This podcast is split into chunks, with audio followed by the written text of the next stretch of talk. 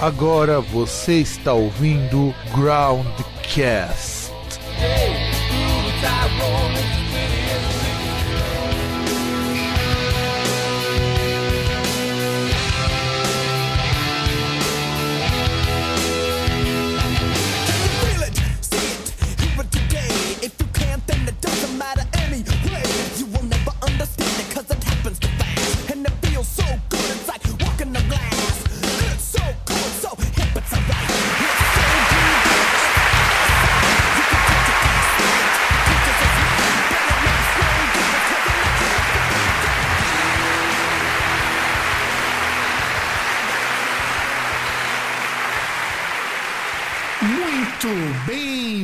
amigos, estamos com mais um programa Groundcast Discos Clássicos. Eu sou o Fábio e aqui junto comigo o César. Dá um alô aí, César. Bom, hoje a gente vai mandar real. Ah, sim, lógico. A, a, a coisa real, né? É, a coisa real, sim. Porque afinal de contas, né, discos clássicos, eu particularmente acho discos clássicos um dos programas mais legais que a gente tem, porque é a oportunidade que a gente tem de pegar um disco legal, e esse disco que a gente vai falar, ele é muito emblemático nesse sentido. Ao mesmo tempo em que a gente tem muita história pra contar, tem muita coisa pra gente falar sobre o artista também, muito, até porque são artistas que a gente eventualmente não comenta tanto no programa, e eu acho, eu, acho é legal por causa disso. E você, você gosta desse programa dos discos clássicos? Você acha que a gente tem que fazer mais vezes ele? A gente tem que fazer mais um monte de coisa, né? Que de vez em quando a gente vai lembrando, tipo, ó, ah, a gente gravou um formato assim, vamos fazer outro de novo? Que foi mais ou menos igual isso aí, né? Que já que esse disco tá completando 30 anos, aí surgiu essa ideia de falar, porra, vamos falar desse disco, já que essa semana ele tá completando 30 anos de lançamento. É, e coincidentemente também com o nosso programa de discos de 20 anos, e que quase entra num disco de 30 anos, que ainda vai ter esse programa, sei lá quando, mas provavelmente segundo semestre ele vai aparecer. Que então, e a gente vai dizer nessa semana, no nosso tradicional discos clássicos, a gente vai falar do que, César? Já falar daquele momento que acabou a fé. Ah, sim, verdade, verdade. Que aí você se apega, você se torna mais materia- materialista, sabe? Você se apega à coisa real. A gente vai falar disso. Então, qual que é o disco, César, de hoje? A gente vai falar do The Real Thing do Fame No More. Primeiro disco com os vocais aí o, do nosso amiguinho Mike Patton, macumbeiro palmeirense. Macumbeiro Palmeirense, o, o Mike Patton da Massa, o Petão, né? Sim. E que, na verdade, na gravação desse programa, esse disco já passou dos 30 anos. Ele fez, acho que 30 anos. É, deixa eu só olhar aqui, porque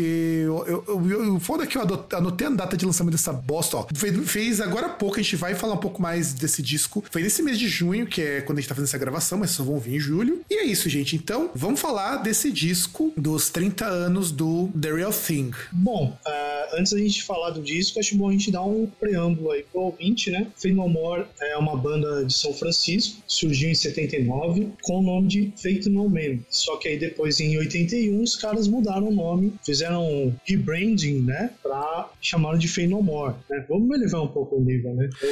Ah, não, e na verdade, né, essa mudança de nome deles, eu acho que até é interessante, porque é quando eles também estabilizam a formação. Porque antes era uma banda que. O que acontece? O Faith No More, na época que chamava Faith No Man, ele surge lá em 79, faz uma dúzia de shows, a banda acaba e depois volta em 81. E, e nessa época, é, é bom a gente guardar esses- esse dado. A banda era formada pelo Chuck Mosley no vocal, o Jim Martin na guitarra, o Billy Good no baixo, o Rod Bottom nos teclados e o Mike Bourdain na bateria. É, que, que na verdade, boa parte de- dessa formação é a formação assim que continua, inclusive, com a banda, né? É que aí, se não me engano, o Rod Bottom, que deve ter saído depois de algum tempo, e o Chuck Mosley, né? Que deu lugar aí ao, ao Paton da Massa. ao patão da massa. E, e e é interessante a gente falar desse começo do do Faith No More, porque ele, junto com o Red Hot Chili Peppers, o Red Hot Chili Peppers surge um pouco depois deles, mas como banda consolidada eles são mais velhos, a fazer essa mistura de funk com metal, que é um tipo de coisa que, para os anos 80, era em, assim, uma heresia. E imagina, um monte, de- um monte de moleque brancão, no caso do Red Chili Peppers, uns um negão tipo o Chuck Mosley, fazendo funk com rock. Era algo impensável. É, e, é, e até o Chuck Mosley não era lá tão negão, negão. Ah, não, sim, claro. Pro padrão americano ele ainda era um cara bem negro. É, mais ou menos. É, É, sim, sim. Se você comparar com, por exemplo, o branco ideia deles, né? Que é aquele cara tipo, europeu, né? Ou descendente europeu, sim. Mas aí, se você pega coloca no Brasil, o cara é branco, por exemplo. Ah, sim, sim. Ah, sem contar o seguinte, e é interessante porque você tem o Red Chili Peppers, que lança, o primeiro disco deles é lançado um ano antes do primeiro disco do Fate No More, foi lançado em 84, enquanto o primeiro disco do Fate No More lançado em 85. E eles já traziam, ambos os grupos traziam esse som de funk metal. Só que eram coisas completamente diferentes. O, o próprio Red Hot Chili Peppers era uma coisa muito mais experimental do que o Fate No More era na época. E, e assim, pelo menos o Red Hot Chili Peppers no começo, ele puxava muito mais pro funk, porque você tinha muito mais a questão da baixo era muito mais presente. O Flea era mais protagonista do que o Billy Good no Fate No More, né? E até é engraçado que, por exemplo, essa parte do funk, até dos caras que a gente vai contar depois que até rolava uma rivalidade entre eles, porque são duas bandas que chegam num momento e gravam covers de, de funk, de R&B, né? Uhum. O Red Hot Chili em um dos discos, é, regravou Higher Ground do Steve Wonder, enquanto o Fey No More, aí no caso numa linha diferente, né? re- Regravou Easy do Commodores. Sim, e, e sabe o que é mais interessante também desse comecinho do Faith No More, Red Hot Chili Peppers? É legal a gente mencionar porque são duas bandas muito próximas desse estilo. E eu acho que até vale um programa pro Red Hot Chili Peppers algum dia, mesmo a banda tendo jogado muito do legado deles pra fora a partir do Californication, que nós já comentamos isso no discurso de 99. É interessante porque quando chega o Red Hot Chili Peppers, eles também têm uma herança do hardcore muito forte. Você pega, por exemplo, o Mother's Milk, tem músicas ali que parecem muito Carnivore, lá o- a, a primeira banda do Peter Steele. É, é que era uma grande mistureba, né? Até o, o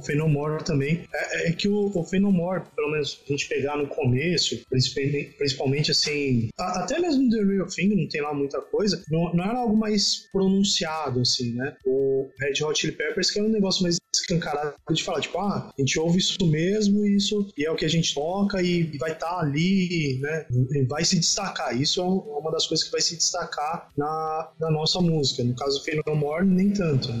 É, exato. O Fade No More ele puxava muito mais o lado metal, metal, é, mas não era assim um heavy metal estilo Sabá, estilo. É, não é um heavy metal tradicional. Isso, exato. Era muito moderno para ser, tradicional. E aí acontece o seguinte: em 88, o Chuck Mosley ele é demitido do Red Hot Chili Pepper. Da Pepper não, do 80. Fade No More. 80, 88. 80. Não, não, ele é 88. Ah, sim, perdão, 88. É 88. É, e ele é demitido da banda porque ele grava dois discos antes e ninguém sabe exatamente por que, que ele foi demitido. Há duas hipóteses. Uma é porque o cara encheu o latão. E a outra é porque ele não era tão bom vocalista, eles queriam um vocalista mais pica e os caras estavam já ensaiando de chamar o Mike Patton. É, é que aquele negócio também, né? Qualquer uma das hipóteses não é algo muito legal de se falar do cara, né? Não Porque mesmo. Ou, ou- ou o cara é um alcoólatra e você tem que dar um pé na bunda dele ao melhor estilo Dave Mustaine em Metallica, ou o cara é ruim e aí aquele negócio pra, pra banda se consolidar, até por conta daquela mística do terceiro disco, né? Que é quando o artista se consolida ou cai no ostracismo, aí eles precisariam, para dar esse salto, eles precisariam de um, de um incremento de qualidade, né? E, e assim, pô, você pega os caras aqui, porra, os caras tocavam pra caramba. Por exemplo, se não me engano, o Jim Martin, é, se não me engano, acho que era ele que teve um projeto com o, Cliff Burton no conservatório, que até se você procurar no YouTube, você acha um vídeo ali de, de, de meados da década de 80, que tem os caras tocando ali uma música e, tipo, é um bagulho, sabe, insano, tá ligado? É, isso é verdade, isso é verdade. E aí então o, Chris- o Chuck Mosley é mandado embora e aí eles chamam o Mike Patton. E ele já tinha um trabalho antes do Fate No More que era o Mr. Bungle. Que, bicho, Mr. Bungle é o samba do crioulo doido elevado à trigésima potência. E, e você percebe muito que o Mike Patton tomou conta da banda e mudou radicalmente a banda. É, apesar que ainda assim, o Mr. ele não conseguiu fazer uma, o Fenomore virar um Mr. Bungle, mas. Não, nem precisou, mas você percebe que quando a gente pega antes e depois o, o- Eu tava escutando, inclusive, umas músicas com o Chuck Mosley. Com o Chuck Mosley parece muito body count sem peso, sabe? Sim. É muito cara de body count. E quando entra o, o Mike Patton, o Mike Patton coloca de tudo ali. Que é claro que o Mike Patton é um cara meio pira das ideias também. Porque o E sem contar que na época ele era nenê também, né? Tipo, tinha acho que 18 anos, 17, sei lá. É, ele é bem Era novo.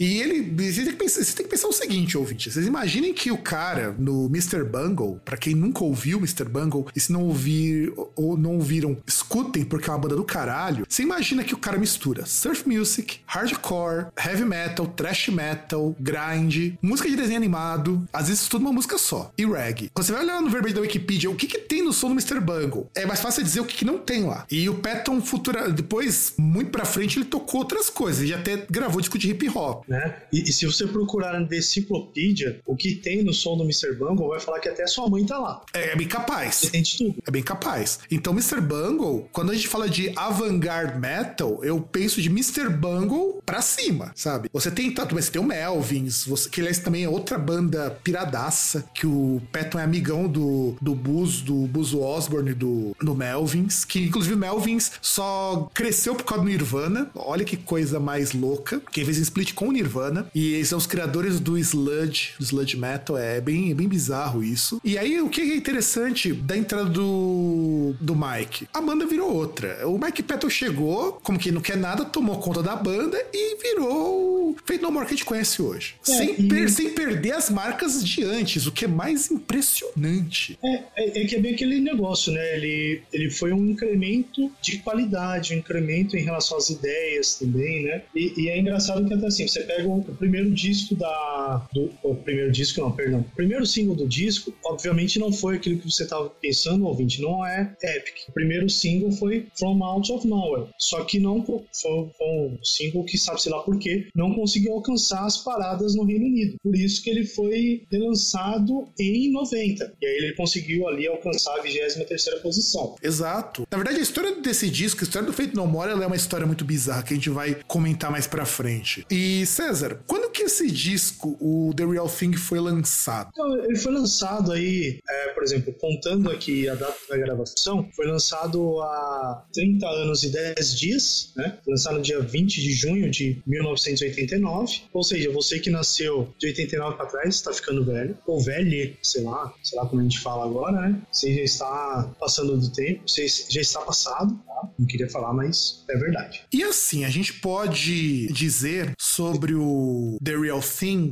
que é um disco muito azarado. Ele é lançado em 89, veja que ele é lançado dia 20 de junho, como o César disse agora há pouco, mas é só nos anos 90 que esse disco vai estourar, porque eles lançam o clipe de Epic em fevereiro de 1990. Quase um ano depois é que o disco vai fazer sucesso. É, até porque Epic não foi o primeiro single, né? Não foi. É, é isso que é, o mais, que é mais foda. Você tem o From Out of Nowhere, como você, você tinha comentado antes, lançado em 89, e que não vingou porque ninguém sabia quem que era Fate No More. E aí lançaram Epic, que foi inclusive, até esqueci de colocar aqui na nossa pauta, foi produzido pelo baixista esse clipe. Olha que coisa É, legal. Parece muito ideia de baixista mesmo, porque ninguém fala com o cara, ninguém sabe o que o cara pensa. Aí de repente alguém fala: Não, ô baixista, chega aí. Dá as ideias aí como a gente faz o clipe. Aí sai aqueles bagulho louco lá, aqueles bagulho. é, posso falar uma grande besteira agora, os bagulho meio dadaísta, tá ligado? Na verdade, não, seria outra coisa, mas. Surrealista. Enfim, surrealista, perdão. É, eu não manjo nada de, de artes plásticas, desculpa. Peço perdão pelo vacilo. É que, é que o Sevter é, é o bronco tradicional, né? É. E assim, o que, que eu acho legal, eu, eu conheci Fate No More por causa dessa música, inclusive. Eu acho que eu tava assistindo MTV, eu devia ter acho que uns 12 anos, quando eu vi na MTV, que naquela TV ruim, que a gente comentou até num, apenas mais um programa aí, isso da época que a gente assistia, pra assistir MTV era foda, da gente tinha que ficar caçando sinal no HF com anteninha de fio. E eu lembro que eu assisti a primeira vez, eu morava na Vila Maria, e eu lembro que assim, eu não entendi nada do clipe, mas eu achava a música maravilhosa, porque aquilo era muito, era muito gostoso de ouvir, sabe? E eu falo. Não, não, e, e eu só ia terminar dizendo que de ser muito gostoso, não era muito diferente das coisas que eu tava estudando na época. Porque quando você é moleque, hoje não, porque hoje o gosto tá meio pasteurizado, mas na nossa época de adolescente, ou, ou na época do- da quinta adolescência do César, já que o César já nasceu velho, a gente tinha que escutar de tudo pela MTV. Então a gente escutava hip hop, é, rock, pop, e o Faith No More trazia tudo isso daí. Só que diferente do Red Hot Chili Peppers, não era tão funkeado, sabe? Eu, eu nem acho que você tinha que ouvir de tudo, mas é. Pelo menos era uma coisa legal na MTV que, até por conta assim do de como os caras fizeram, que era um negócio que eles queriam abraçar tudo, é, todo mundo era representado. Todo mundo, por exemplo, se você curtia uma música mais alternativa, mas por exemplo, ah, eu não quero ouvir som que toca na Jovem Pan e na Transamérica. Tinha um horário que passava lá o lado B pra você ouvir. Se você fala, não, eu gosto de metal, só metal, não sei o que. Aí você tinha lá o horário que passava o Fúria. Então, e, e tinha as reapresentações durante a semana. Então, por exemplo, se você. Não tinha também aquele negócio tipo, ah, porra, é, o programa é sábado à noite. Em vez de sair pra, pra dar um rolê, eu vou ficar aqui esperando. Não. Você podia sair porque durante a semana você poderia ouvir, você poderia ver de novo ali as reprises também e tal. E, por exemplo, se você fosse assim, ah, ah, não sei, cansaria de assistir desenho, sabe? Vai, vai passar reprise aqui dos Tokusatsu, não quero ver. Aí você coloca lá na MTV, você fica o dia inteiro, você pegava uma porrada de estilo assim e mal, assim, desculpa, podem falar que é nostalgia, mas a, a qualidade não decaía muito entre uma coisa e outra. Exato, era o que permitia que você visse numa mesma tarde, e eu sou muito testemunha disso. Satírico, depois ver um clipe do Septura, ver um clipe da Saints e terminar, e terminar o, a tarde vendo um clipe do Backstreet Boys. E de boa. Ou ainda, né, você pega o cúmulo, que é, por exemplo, você pegar na. Era 5 ou 6 horas da tarde, que você tinha o top, top 10, né? Que era do Disque MTV. Aí você tá vendo lá, você tem, tipo, All Saints em primeiro, mas, por exemplo, você tem ali Territory do Sepultura no meio. Aí você tem um. Give It Away do Red Hot Chili Peppers, né? Também. O Suck My Kiss do Red Hot Chili Peppers. Você tem Marisa Monte no meio. E, tipo, isso era maravilhoso. Por mais que você não gostasse. Comunidade Ninjitsu. Também. Que, aliás, é meio que herdeiro um pouquinho da- do nosso jeito, essa coisa do funk rock, né, cara? Mais ou menos, né? Porque até pelo estilo deles, assim, pre- de vocal, seria mais pra rap, né? Mas tem também a outra parte, assim, de instrumental, assim, que já é um pouco mais longe do rap. É, e é muito do que o Fate No More o, e o George Chili Peppers faziam. Muito, muito. Tanto que não é à toa que o The Real Thing se tornou o disco mais vendido deles. E, e assim, tudo bem que você tem um monte de outros discos legais depois disso. Mas, assim, o grande. é, o grande disco, aquele que quebrou barreiras, foi realmente The Real Thing. Não tem como dizer que não E até porque você tem discos ou ruins ou medianos, sei lá qual palavra você queira dizer, depois desse, né? Que diga o álbum of the year. É, que o Julião do. ele curte. O Julião ele curte álbum of the, of the Year. Tudo bem, a gente respeita. E, tem música, tem música que, que eu curto lá, mas não dá nem pra comparar, cara. Não dá, é. Não é à toa que depois desse disco a banda acabou, né? É, assim, mal, traçando um paralelo, é, não é porque eu comemoro o, o Tetra lá com Romário e Bebeto que eu vou falar que a seleção de 70 era uma bosta. Ou que eu vou falar que as duas são iguais. Não é, é completamente diferente, mas você sabe que uma ali, é, porra, a qualidade ali no talo, a outra deu pro gasto ali pra, foi pra ganhar. Exato, exato. E a banda também já não tava legal, mas aqui eles estavam muito bem. E é legal porque esse disco é uma mistureba do caralho. É mistura heavy metal, rock alternativo, rap, prog metal. Eu já vi em muitos sites isso e tem umas levada meio prog. Tem, e tem o funkeado que fazia falta nos outros discos. O funkeado é muito mais forte agora, só que ele não sobrepõe ao metal. E, e é engraçado porque até por conta dessa coisa do funkeado, tem aquele negócio que é a, entre aspas, rivalidade entre o Faith No More e o Red Hot Chili Peppers, que aí se dá porque primeiro houve lá uma entrevista do Anthony Kidd, né, em que aí precisaria pe- pegar a entrevista, ver literalmente o que ele falou, mas que na entrevista ele teria dito que o Faith No More estava roubando o, o estilo do Red Hot Chili Peppers por causa do clipe de. Epic, né? Ah, não, sim, sim. Isso a gente vai comentar um pouco mais pra frente, inclusive porque eu li a entrevista, tanto a entrevista, a reentrevista e depois as declarações tanto do do baixista quanto do próprio Patton, que são muito coisas muito divertidas nesse sentido. A gente vai comentar isso um pouco mais pra frente. E sabe o que me chama atenção nesse disco? Me chama muita atenção o vocal do Pat, porque você pega a Epic, ele começa cantando algo que parece muito Husker Du, sabe? E de repente ele muda pra um hip hop no meio da música. E assim, ninguém fazia isso antes dele, sabe? Você não tinha um body count que fazia isso, você não tinha um, um Cypress Hill que fez isso durante um tempo. Aí você pega uma música que não tem canto, é só o Mike Patton falando um monte de coisa. Então isso é legal. É, tem um pouquinho só no refrão, né? É, então, por exemplo, você vai pegar do, do disco. Da gente, a gente nem vai fazer análise faixa a faixa, porque eu acho que é bem. Nesse, nesse formato aqui, ele é bem bobagem. Mas, por exemplo, a gente pega a própria The Real Thing. A The Real Thing, cara, é muito diferente da. da de, de, de, de uma música, por exemplo, como a Jungle Bound, a música do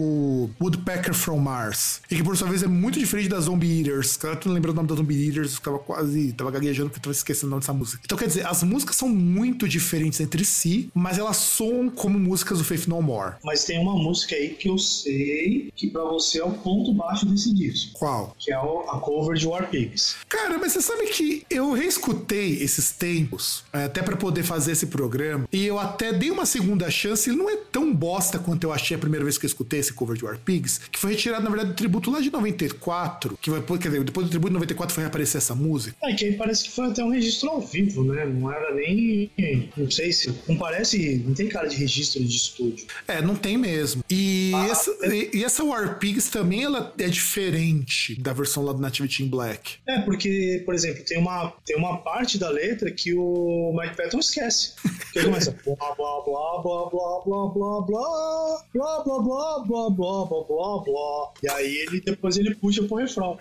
É, uma solução melhor que a do Halford, que pede pra voltar. É, se você fizer isso no show ao vivo é meio constrangedor, né? Mas. O Halford pediu pra voltar. Ah, mas você bem lembra aquela gravação do Halford que ele, que ele, ele canta, entra no lugar errado e depois ele volta? Ah, é, é, é que sei lá, né? Também o negócio ali foi em cima da hora, né? Foi nas coxas, vai. Vamos dizer que foi nas coxas. Não, não, foi em cima da hora, foi nas coxas. E por mais que possa falar, ah, tal, pô, é uma banda que o cara curte. Mas, pô, o cara já tem a banda dele, o cara nem é obrigado a decorar todas as músicas do Black Sabbath. É, um set de seis músicas. Consegui fazer isso. E aí, a gente pode entender também the, o The Real Thing que tem uma marca registrada do Fate No More que são as letras extremamente ácidas, de um humor extremamente corrosivo, porque é muito também a cara do Mike Essas letras de humor negro. A, a começar pelos títulos, né? Você tem uma das minhas músicas favoritas desse, desse disco, que é a Surprise You Are Dead. Essa, essa música é foda.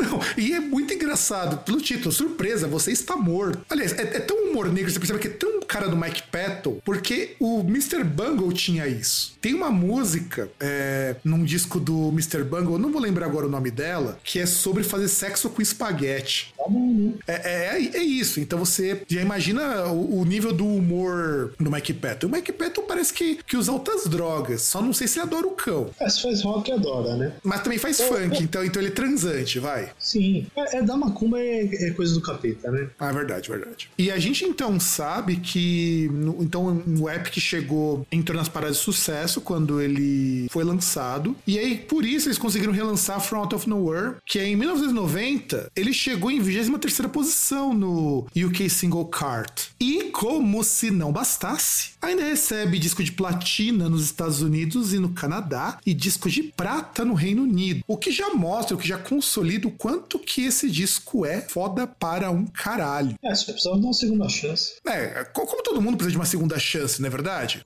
Não, não acho que todo mundo merece segunda chance. É. Ele, no caso, sim. É, exemplo, exemplo disso vai ser é a declaração que o Anthony Kiedis fez que com relação a esse disco. Então, ouvinte, se você tá lembrado, eu falei agora há pouquinho que o Anthony Kids ele fez lá, né, deu uma entrevista e simplesmente, ah, Fey Só chupinhando aquilo que a gente faz. Só que ele teve uma outra entrevista, né? E aí ele explicou, ele falou, olha, é, eu gostei do disco tal, The Real Thing, eu ouvi, só que ele falou, ah, então, tô achando que tem muita coisa ali que, por exemplo, Epic parece muito parecido com as coisas que a gente faz. Eu não sei onde ele vai essa semelhança, mas enfim. Então, é porque tem uma parte na Epic, naquela parte mais rap, mais rap que é muito naquela linha da Give It Away, sabe? O, o jeitão. Tô falando que é igual, mas o jeitão, sabe? Tem, tem um baixo bem marcado, um vocal que não é nem cantado. Então Ah, tem mas um. não sei, cara. Mesmo comparando, o baixo é muito tímido a comparar com o Ah, não, sim, sim. Mas Nossa ele senhora. aparece bem. Comparado com o Red Chili Peppers, o baixo é praticamente mudo aí.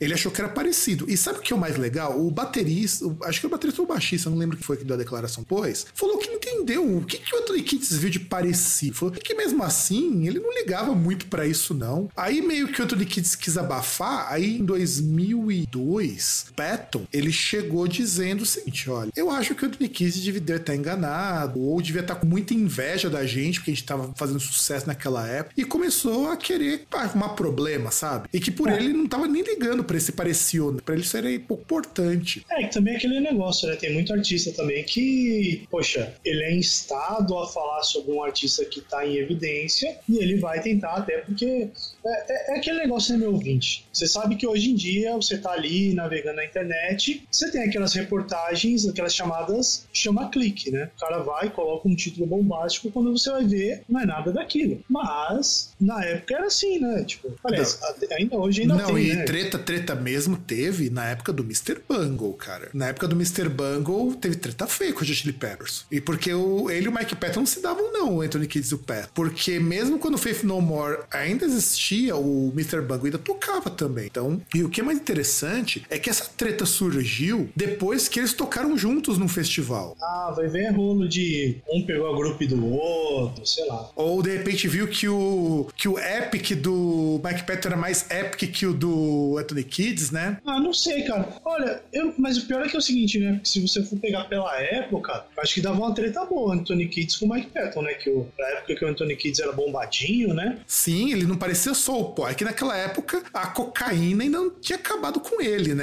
É que era a época que ele ainda tava cabeludo, né? Cabelo castanho, grandão. É, ele, pra- ele puxava uns ferros também. O Mike Patton tava, tava fortinho também. Dava uma uma briga boa. Não, e sabe o que, que ele falava? O cara, o, lembra uma coisa que o baixista falava o seguinte: a única semelhança que eles tinham é, é você ter um cara sem camisa cantando. Você falou, se foi isso, a gente é parecido mesmo. De resto, a gente não é nada parecido. É, e e é verdade, né, cara? Porque até uma coisa que eu ia falar antes ali quando você falou das músicas, por exemplo, uma coisa que aparece em alguns discos, você pega, por exemplo, aquela Edge of the World, que nos discos do, do Fey No More tem uma música um pouco mais tranquila, coisa que nem todos os discos do Red Hot Chili Peppers têm. Cara, você só vai ter música tranquila, tranquila mesmo no Red Hot Chili Peppers num disco, só a partir do. Caralho, esqueci qual que é o nome da... É o disco que saiu antes do One Hot Minute, agora esqueci o nome. O Blood Sugar Sex Magic. Porque no Mother's Milk você não tem música tranquila, cara. Acho que antes deve ter também, eu não lembro quando, quando eles lançaram Under the Bridge. Então, Under the Bridge é do Hot Minute.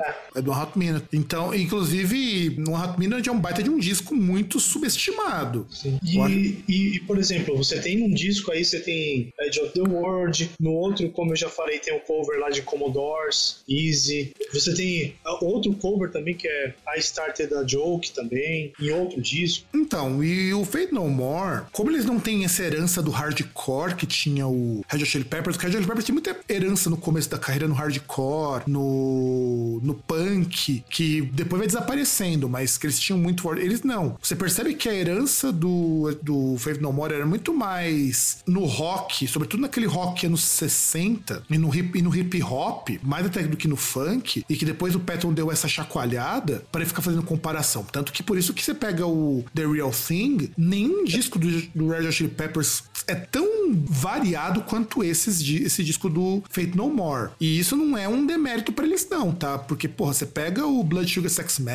que aliás é outro disco clássico que a gente precisava fazer, falar algum dia, cara. Porque Blood Sugar Sex Magic, é, junto com o Mother's Milk, forma assim o que eu considero da nata do Red Hot Chili Peppers. É, o- é o creme de la creme deles. Assim como você tem o, o The Real Thing do Fade No More como a nata, então eu, eu acho que é interessante algum dia a gente também comentar sobre esse disco pra fazer um contraponto, quem sabe. É, e, e é interessante que até por conta dessa toda essa variedade, né?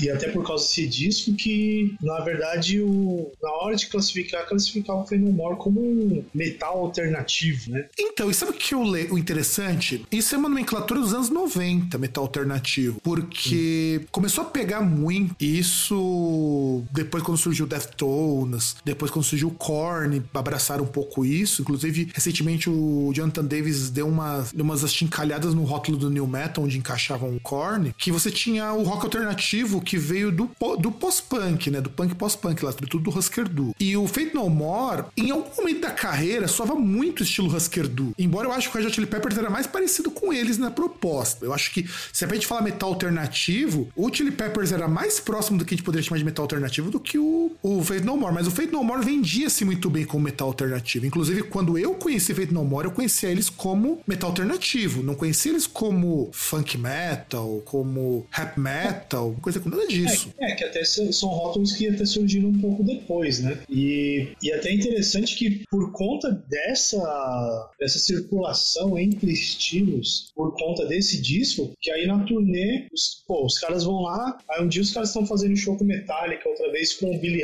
Idol, aí depois Soundgarden, Voivod, Sacred Reich, Forbidden, Primus, Babies in Toyland e Poison, né? É, São bandas que tem tudo, que é tudo homogêneo, né? Mas é que um tá, mas, estilo- mas é que tá.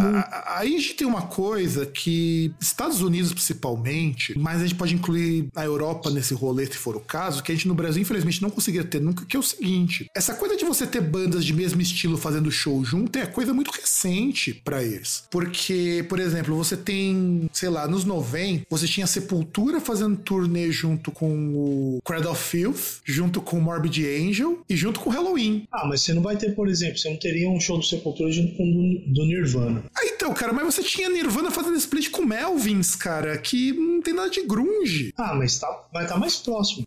Não, cara, não tá nem um Próximo. pouco próximo. O Não, Melvins. tá mais próximo, tá mais próximo do que esse Sepultura. Até porque Eu o Sepultura é só não fez show porque o, o Nirvana não durou o tempo suficiente pra você, quando o Sepultura começou a fazer turnê nos Estados Unidos. Não teria feito, cara. É, tá, seria possível. Entende? A gente aqui que tem esse problema de, ah, eu tenho que fazer bandas de estilos muito parecidos. E isso eu acho uma merda. É que é coisa de promotor também, né? Tem muito disso. Porque, Sim. por exemplo, você for pra Europa. A Europa, geralmente, o cara faz tour faz tour em festival. O cara não. é, tem que ser banda grande pra fazer tour dele, tipo, só show dele, né? E aí, em festival, você toca com quem tá lá. E, meu, ti- tirando aí, recentemente, que você tem os festivais de metal, geralmente festival assim é. Sangue do doido. Sim. Quase rock. Sim, sim. E, e tanto que, por exemplo, o Voivod, eu acho que de todas as bandas que daqui que eles fizeram turnê, o Voivod é o mais parecido em termos de proposta, porque tem uma banda muito brisada. Mas é muito diferente deles, sabe? Ah, por exemplo, o Primus. Primus é muito diferente deles. Que aí já chegaria um pouco mais perto da, daquele lance quase de chegar no rap metal também. Sim, sim. Mas é, mas é que tá. Aí a gente começa a pensar, por exemplo, Soundgarden, ah, Metallica, ah, Babies in Toyland, são bandas que eram top nessa época. Você tinha um Sacred Reich surgindo também. Sim, inclu- inclusive eu acho muito estranho eles fazerem turnê com o Sacred Right, que é uma banda de death metal, que inclusive tem um cover muito bizarro de uma música de synth pop, cara, que é muito... De- Death metal não, desculpa, de metal tradicional, cara, Sacred Right. É, é, que é um, é um metal tradicional um pouco mais pesado. É, e, e é interessante mostrar que o quanto que esse disco abriu portas pro Faith No More, a ponto de conseguir tocar com essas bandas durante a turnê. Não, você imagina. Tipo, eu imaginaria mais perto. Ah, é, também não. É, eu acho que nem Red Hot Chili Peppers, nem Venomore dá pra imaginar fazendo tour com Poison. Pois é, não dá. E fazem. É tipo o Crisium, que É. tocava junto com banda de metalcore. Acontece. Inclusive, um cara lá do. Não lembro de qual banda de metalcore entrevistou o Max Kolesny. E o cara foi super educado, respondeu o cara. O cara também foi muito Ah, de boa conversando. É, é, apesar que assim, ouvinte, a gente tá falando isso até porque assim, a gente já citou em outros programas, a, a, década de 90, apesar de ter sido em muitos sentidos maravilhosa, tinha alguns problemas. Um deles que a gente já citou que foi assim, que você tinha uma segregação. Por exemplo, você não poderia uh, surgir aí com o seu Walkman, com a camisa do Slayer, do, por exemplo, do Divine Intervention, e alguém pegar o seu fone de ouvido, ah, o que, que você tá ouvindo? Aí vê que você tá ouvindo Britney Spears, né? Não, você tá escutando El Chan. Não, Britney Spears também não podia. Não, mas, mas o, o caso mais extremo seria, imagina escutando, que nem um amigo meu que tinha grupo de pagode e escutava Black Sabbath. Não, igual, por exemplo, teve um cara da época que eu tava no primeiro ano lá do ensino médio, no técnico, que tinha um maluco que era muito. Ah, sou truzão trash metal, tá ligado? Andava lá, coletinho assim, jeans, jaqueta jeans rasgada tal. Que aí o cara ficou em choque que tinha eu e uma galera lá, a gente comentando lá, ouvindo Dead Kennedys. O cara ficou pistola. E, e hoje provavelmente estaria voltando 17, né? Ah, não sei, cara. Apesar que o cara era, ele era bem de grana, né? A gente morava lá pros lados do Parque Continental, era a época que eu estudava em Osasco. Então era, um- era um cara bem de grana. Só que, obviamente, né, na adolescência, assim tal, o cara mais rebeldzão. Mas, enfim, é, é- era uma época que era complicada, né? Por exemplo, era uma época que tinha um outro mano lá que, negãozão, assim, grandão, que altão, que curtia Iron Maiden pra caralho. Por exemplo, o cara da época lá, do primeiro ano, ele comprou picture disc de todos os discos do Iron Maiden. Tinha picture disc de todos. Aí, por exemplo, é uma época complicada que esse cara trash metal, ele, pra zoar o outro, ele chegava e falava assim, ele mostrava o braço, batia e falava, ó, o bato aqui fica vermelho. Então, é uma época complicada. Tinham coisas que felizmente mudaram. E assim, a gente não pode também, né, César, esquecer que o Faith No More deixou um legadão da porra nesse disco. Que aliás a gente precisa dizer porque não foi, ele não ficou só no, nos anos 90. A gente tem a música Front of Nowhere, aquele single lá que foi flopado nos anos 80, nos anos 80, que ele aparece como trilha sonora do Madden NFL 2005 e NHL, que é o de rock 2005, e também aparece no Rock Band 3 como conteúdo adicional pra você downloadar. Que aliás, já chegou a jogar esse Rock Band 3, César? Não. Cara, eu acho que nunca joguei nenhum Rock Band, cara. Só joguei Guitar Hero. E Frets on Fire. Fires on Fire, lógico, né? Epic aparece no Rock Band, no primeiro Rock Band, no Burnout Paradise, SingStar e na versão doméstica, ou seja, que não era pra fliperama, do Street Fighter 4. Que, aliás, eu nunca vi essa música do Street Fighter 4. Eu tenho esse jogo, cara. É, vai saber onde que aparece. Eu vou procurar, acho que eu vou reinstalar pra procurar essa música, porque eu tenho.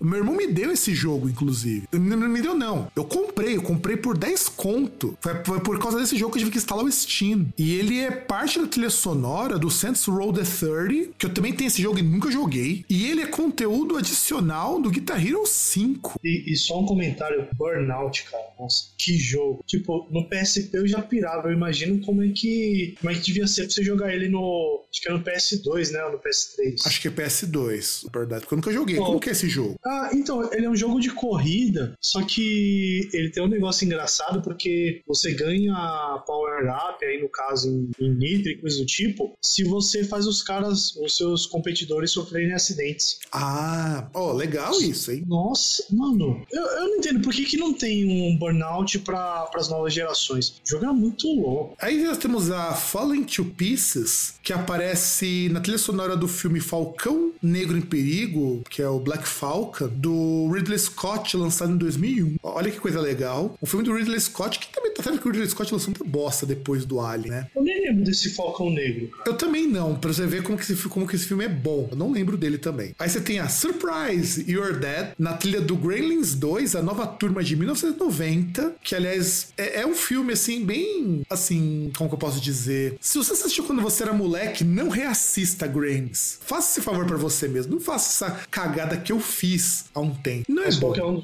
É o 2, é o Gremlins 2. Mas não assista nenhum, cara, porque é muito Mas, mas não conta aquele lance de você pegar, se a pessoa gosta de filme B, não? Então, mas sabe o que, que acontece? O Gremlins, pra época, era um filme bem legal. Mas não sei, quando você fica adulto e você já viu outras coisas, você começa a pegar muita falha nele. É muito bobo, Gremlins. Sabe? Ele nem. Ah, mas não- é ele, ele é tipo assim: quando você pega um filme B, você assiste já sabendo que o filme é. Mas o Gremlins tem um status meio cult, sabe? E ele não soa legal quando você assiste depois que você assistiu quando era mais novo. É só só isso que eu tenho pra dizer. E ele aparece no trailer de um filme que não chegou a ser lançado no Brasil, que é o Violent Shit 3 Infantry of Doom, de 1999. Que eu descobri que, na verdade, é uma série de filmes chamado Violent Shit. Um, um, é um filme de luta, sabe?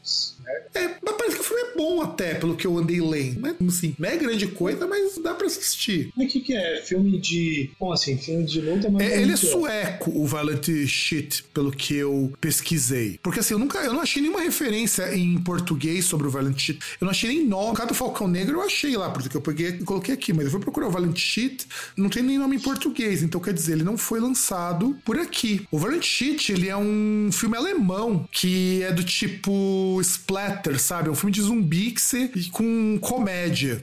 Nossa. Mas assim, o filme não parece, não é ruim não, cara. De verdade, não parece ser ruim não. Ah, desculpa, mas de zumbi tá muito saturado. Eu, eu assisti Zombilândia e olha lá. Ah, eu não tive coragem de assistir esse não, cara, pra falar a verdade. Ah, tive, cara, porque Ah, se bem que no. IMDB tá, não tá boa não, cara. eu, eu assisti porque a proposta não era ser um, pelo que eu vi, assim, não era pra ser um filme de zumbi. Era pra ser um filme de zoeira com o assunto de zumbi. É diferente, por exemplo, do Train to Busan, que eu assisti de graça esse filme, inclusive, na pior sala possível, porque os caras não paravam de falar, que é um filme coreano de zumbi que é muito bom, mas é meio desesperador também, porque o foco não é zumbi, o filme é desesperador mesmo. Mas eu entendo a saturação, entendo que o, que o gosto refinado do César prefere é, um, um filme sueco, tipo Taxidermia. É, preferem uns filmes tipo. Ai, tô falando, porra, Centopeia Humana. Centopeia humana, claro. Não, mas ó, Valent Tree tem nota 4 no IMDB. E assim, e, e os comentários que você lê sobre o filme são desesperadores, de ruim, cara. Eu tinha que te mostrar as capas, mas você não vai conseguir ver, senão eu já te mostrava as capas do Valent Shit, porque, assim, era pra ser engraçado. Eu acho que assim, a proposta, sabe se é aqueles filmes gore, mas é tão gore que chega a ser engraçado? Eu acho que a proposta do Valent Shit era essa. É, mas é tipo que nem as letras do Faith No More. É, são tão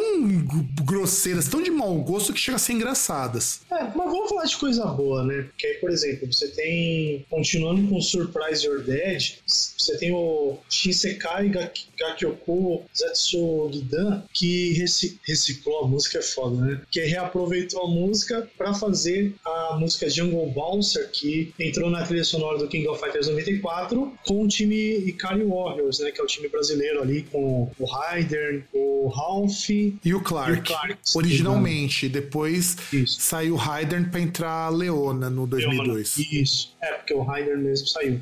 Que aí. Que é uma referência mais legal. E eu não lembrava disso, cara. de- Que aí até fui ouvir e, porra, realmente, cara. É a mesma música, cara. Eles só mudam Exatamente. um arranjo da música e tira o baixo. Não, ele, ele muda algumas coisas durante, tá ligado? Mas você ouve no começo, é, é a música, só que é um pouco mais acelerada também. Tem essa parte do baixo que não é tão presente. Mas é a mesma música. Você coloca, se você colocar as duas uma do lado do outro, você vai perceber que é a mesma música. Sim, sim. É que muda pouca coisa. Exato. É... E segundo o pessoal do Korn, do Gilligan Escape Plan e do pessoal do New Metal, inclusive Virgin The Machine, dizem que esse foi o disco que mais influenciou eles a tocar, a fazer o som deles do jeito que devia ser. O que eu acho muito positivo, porque o pessoal bate muito na tecla de que o pai do New Metal é o Sepultura. É, tem gente que fala que é o Pantera. É, sabe, eu não acho. Eu acho que o Pantera e o Sepultura estão tão longe disso, sabe? O, nesse caso, eu até concordo que o The Real Thing tá mais próximo do New Metal pelas misturas, sobretudo com hip hop, com música eletrônica que você tem um pouquinho aqui e ali. Tem até remix que surgiram dessas músicas uns anos depois. Eu acho que é isso que você vê muito mais no New Metal do que você vê do Pantera ou do Sepultura. O máximo que você vê do Sepultura é percussão em algumas bandas. Sim. É, é- é que aquele negócio, né? Porque tinha uma. Pelo menos que eu percebia um pouco, era de fã do Slipknot querendo justificar dizendo que o Slipknot não era new metal. É, e, não, e eles nunca gostaram muito desse rótulo do Slipknot chamado de no metal. Se gosta ou não. É, E, e aí, só uma coisa que eu queria entrar, que assim, a gente precisaria, assim, jornalisticamente falando, alguém precisaria chegar no Crazy Town e perguntar qual foi o disco que influenciou os caras a fazerem aquela bosta que eles faziam. Que, aliás, a gente precisa também um dia pegar essas bandas que não vingaram porque são ruins. E Crazy Town, junto com Creed, né? Nossa. E, e olha que Creed ainda vingou, né? Pelo menos o Scott Stepp até hoje tá em atividade. É, nunca carro ali de- al- de- depois de cheirar altas drogas, mas tá em atividade. Ah, Não, sabe o que é pior? Saiu um, acho que um dessas enquetes, esses testes da BuzzFeed. Não lembro se foi da BuzzFeed, se foi de algum site assim. Qual banda ruim dos anos 90 você é? E dá pra cair até Smash Mouth. nossa. Não, é porque assim, a gente tem, tem muita banda ruim dos anos 90 que ainda bem que não, não sobreviveu pra gente. Smash Mouth, No Radicals, Não, Creed. Smash Mouth sobreviveu e ainda hoje tem gente que lembra. E, e- e principalmente chega para as gerações depois, até por conta daquele filme horrível de super-herói do Ben Stiller que tinha All Star na trilha sonora. Ah, é verdade, cara. Eu não lembro qual que é o filme, mas eu lembro que ridículo. que eu ouvi essa música nesse filme, cara. Eu não vou lembrar agora qual que é, mas eu tô ligado. E é bem ruim, é bem ruim mesmo. E teve, tivemos covers desse disco que eu consegui achar aqui. Eu separei alguns que eu achei interessantes pra comentar. Você tem a From Out of Nowhere, que teve cover do Five Finger Death Punch em 2007. O Catamania em 2008 fez cover. O Apocalíptica em 98 fez cover.